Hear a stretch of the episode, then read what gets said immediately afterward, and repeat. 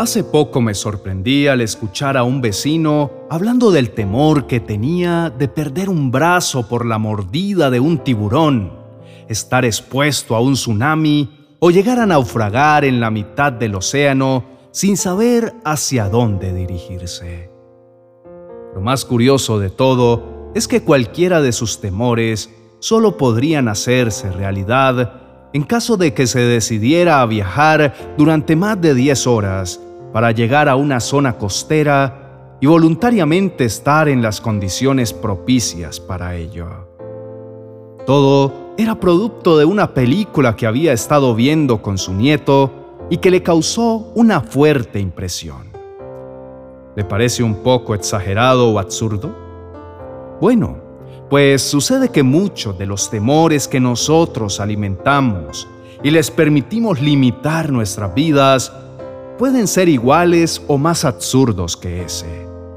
Dios tenía claro que necesitaríamos ayuda para enfrentar los temores. Es por eso que en las Escrituras hallamos 365 mensajes específicos de Dios en los que nos invita a no dejarnos apresar de nuestros miedos. El primero que aparece está en el libro de Génesis capítulo 15, verso 1.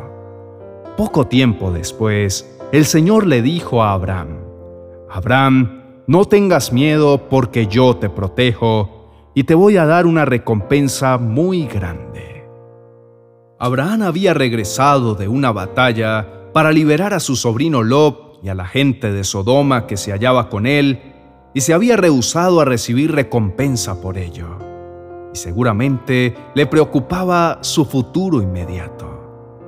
Dios conoce lo que nos genera preocupación y sus mensajes dicen lo mismo continuamente. Dejen de preocuparse y confíen en que yo sé qué necesitan y estoy dispuesto a darles mucho más de lo que esperan. El siguiente mensaje fue para la mamá del primer hijo de Abraham. Génesis capítulo 21, verso 17 dice, Dios escuchó la voz del niño y el ángel de Dios bajó desde el cielo. Él le dijo, Agar, ¿qué te pasa? No te asustes, Dios ha escuchado el llanto del niño. No importa cuál sea la preocupación que embarga nuestro corazón, para todas, sí, todas, Dios tiene la respuesta precisa en el momento exacto. Si nos preocupa la economía, la seguridad personal, la salud o la supervivencia de nuestros hijos en un medio hostil, como el desierto en el que estaba Ismael, Dios tiene una salida que va mostrándonos en la medida que nos dejamos guiar por su voz. Aún en medio de los temores que están bien fundamentados, que son razonables que han sido generados por situaciones reales que estamos atravesando en el momento, Dios nos alienta diciéndonos que lo bueno que esperamos será una realidad. Génesis capítulo 35, verso 17 dice, Después de un parto muy difícil, la partera finalmente exclamó, No tengas miedo, pues has tenido otro hijo varón. El deseo de Raquel de tener otro niño varón era una realidad, y el temor de que su niño no llegara a nacer con vida fue disipado con la voz de aliento de Dios a través de la partera. En medio de su tragedia estaba dejándole a Jacob un hijo más que los unía, una razón más para amarla y recordarla. Tal vez haya cosas que perdamos en tanto recibimos otras, pero Dios sacará lo mejor incluso de nuestras peores circunstancias. Puede incluso levantarse un ejército en nuestra contra y que al mirar alrededor no veamos la salida. Como sucedió con los hebreos en el capítulo 14 del Éxodo, verso 13, a quienes Moisés les dijo, Tranquilos, no tengan miedo Ustedes no se preocupen, que van a ver cómo nuestro Dios los va a salvar.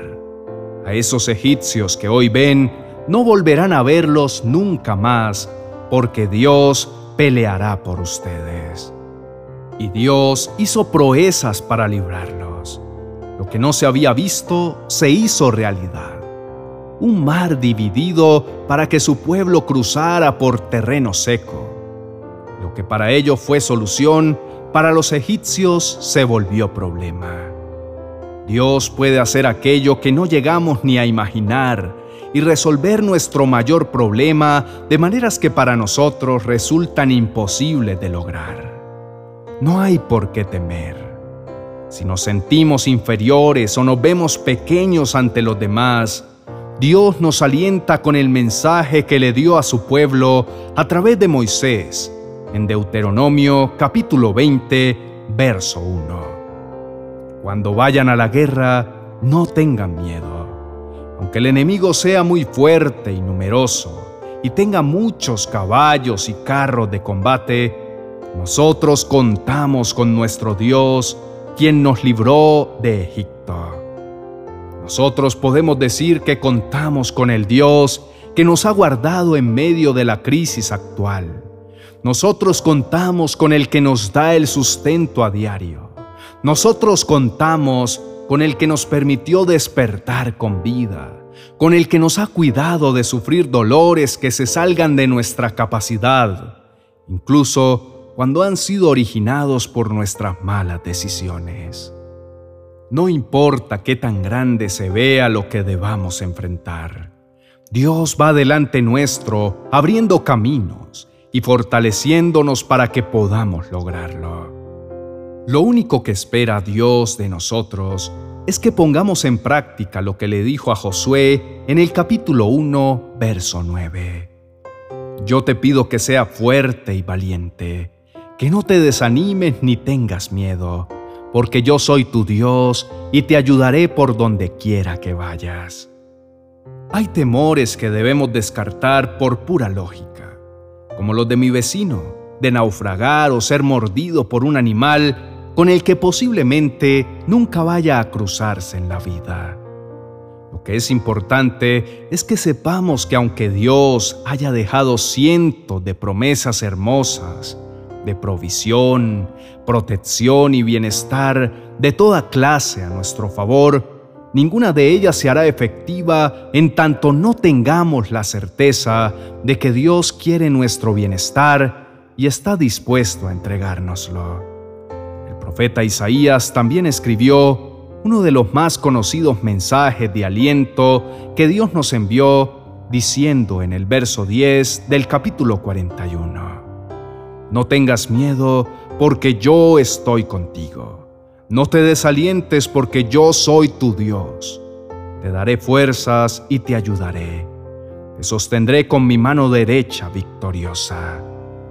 Dios es el poderoso guerrero listo para enfrentar la batalla en que nuestra vida está en juego, de modo que podamos salir triunfantes gracias a su intervención. Dios es luz y no hay oscuridad en él. Es bueno y no hay ningún rastro de maldad en él. Los temores que guardamos surgen del desconocimiento de su bondad y por ende nos hacen sentirnos desprotegidos. El problema radica en que el temor que continuamente nos acecha y al que vamos dando rienda suelta se hace mucho más grande con nuestra aprobación. El arma más efectiva contra cualquier tipo de temor es el amor. La primera carta de Juan, capítulo 4, verso 18, declara, No hay por qué temer a quien tan perfectamente nos ama. Su perfecto amor elimina cualquier temor. Si alguien siente miedo, es miedo al castigo lo que siente, y con ello demuestra que no está absolutamente convencido de su amor hacia nosotros. Dios es la fuente misma del amor, por lo que mantener una relación estrecha con el Señor va liberándonos progresivamente de todo temor. Cristo, quien es la verdad, nos trae entendimiento y sabiduría, de modo que los argumentos que el temor intenta usar en nuestra contra son derribados por la luz que nos aporta el tener la capacidad de ver las situaciones desde la óptica de Dios. Hay temores que podremos descartar usando apenas la lógica y otros que solo podremos vencer a través de la confianza en uno que es superior a todo y nos ama, Dios. Oremos juntos diciendo, Señor y Rey de toda gloria y poder, te alabamos y te exaltamos porque solo tú eres Dios y Padre y tu amor por nosotros sobrepasa todo merecimiento. Queremos corresponder a ese amor y soltar la presión a la que nos han sometido los temores que en algún momento de nuestras vidas abrigamos. Sabemos que has enviado al Espíritu Santo a habitar dentro nuestro para ayudarnos y acompañarnos siempre. Él es quien nos enseña lo que es la verdad porque estamos rodeados de opiniones variadas acerca de lo que debemos hacer y cómo debemos comportarnos, que es posible que lleguen a confundirnos. Pero conociendo a plenitud la verdad, dejamos de ser presa fácil de los temores, porque muchos de ellos proceden de la ignorancia. Aunque no sepamos mucho acerca del futuro, tenemos claro que cualquiera que sean las circunstancias, sabemos que tú estás a cargo y no permitirás que seamos enfrentados a nada que no podamos superar. Nuestra memoria es frágil, por lo que con mayor facilidad recordamos lo traumático que hemos enfrentado y solemos olvidar con relativa rapidez lo bueno que recibimos a diario, porque le restamos importancia. Pero nuestro amado Espíritu viene y nos recuerda lo que tú nos prometes, nos revela quién eres tú y nos ayuda a reconocernos a nosotros mismos de manera que nuestra fe sea fortalecida, nuestro carácter perfeccionado y seamos cada vez mejores personas, mejores hijos y mejores creyentes. Gracias Señor por no abandonarnos a nuestra suerte sino estar todo el tiempo pendiente de hasta el más insignificante de nuestros problemas y situaciones. Te alabamos y bendecimos tu santo nombre, en Jesucristo nuestro amado Salvador. Amén y amén.